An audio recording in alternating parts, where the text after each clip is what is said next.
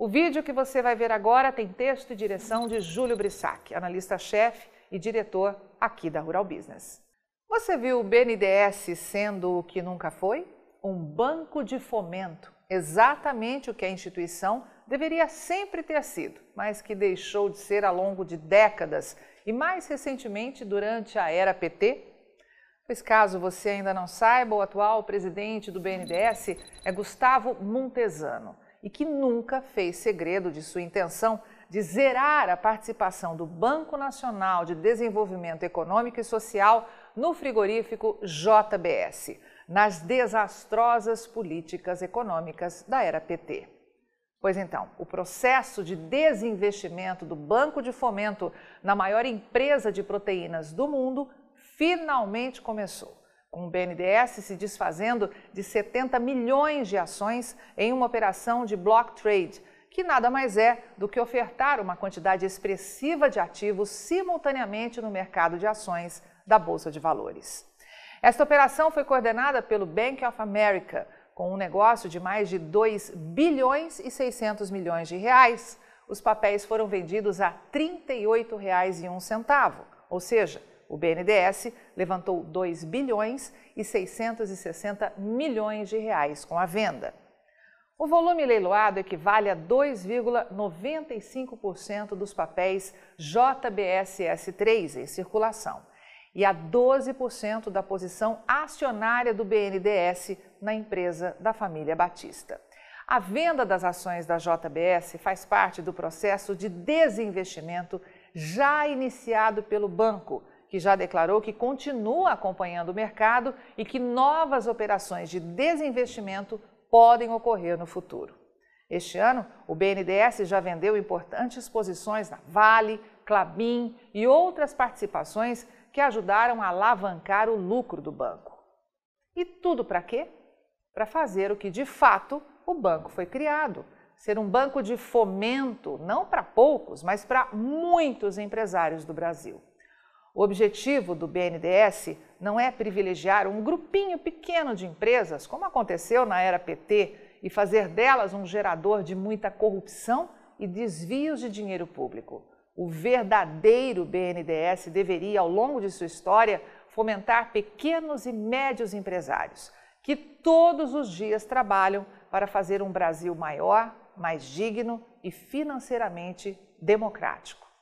Podemos dizer que finalmente estamos vivendo dias de um BNDES mais transparente? Sim, podemos. Podemos dizer que desde Dom João VI, quando só os amigos do rei lucravam, esse processo acabou? Não, não podemos. Afinal, são muitos séculos de falta de transparência e movimentos com cartas marcadas. Mas para tudo nessa vida existe exemplo de começo, ora aqui, ora ali. E assim como pipoca em grande quantidade numa panela quente, uma hora transborda. Para quem não sabe ou não se lembra, o BNDES foi criado em 1952, durante o segundo governo Vargas, com o nome de Banco Nacional de Desenvolvimento Econômico, BNDE. E como o inferno está cheio de anjos, tinha a incumbência de elaborar projetos e implementar políticas de desenvolvimento no país. Mas, na prática, ao longo da história ajudou apenas os amiguinhos do rei. Pouca gente sabe, mas o BNDES, Banco Nacional de Desenvolvimento Econômico e Social, é um dos maiores bancos de desenvolvimento do mundo. E bancos de desenvolvimento são instituições do Estado destinadas à promoção econômica e social. Elas emprestam dinheiro, financiam projetos e fornecem linhas de crédito a empresas ou empreendedores individuais com projetos que trarão, segundo o julgamento do órgão, bons resultados socioeconômicos e não ajudar apenas alguns grupos escolhidos pelo rei.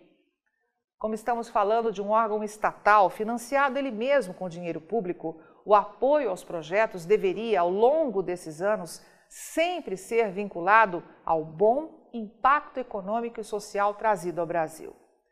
O BNDES, em tese, ao longo desses anos, deveria ter buscado atuar em todos os setores da economia brasileira, criando, por exemplo, linhas de ampliação da iniciativa privada e modernização de tecnologias. Mas por que estamos falando do BNDES, uma, em uma agência de informações agropecuárias, como é o caso da Rural Business? Porque sem essa politicagem de apadrinhamento de poucas empresas no velho BNDES, poderíamos ter visto ao longo de todos esses anos muito mais produtores realizando a compra, por exemplo, da sua primeira máquina agrícola. Ou várias pequenas e médias empresas agrícolas se tornando grandes no setor agropecuário.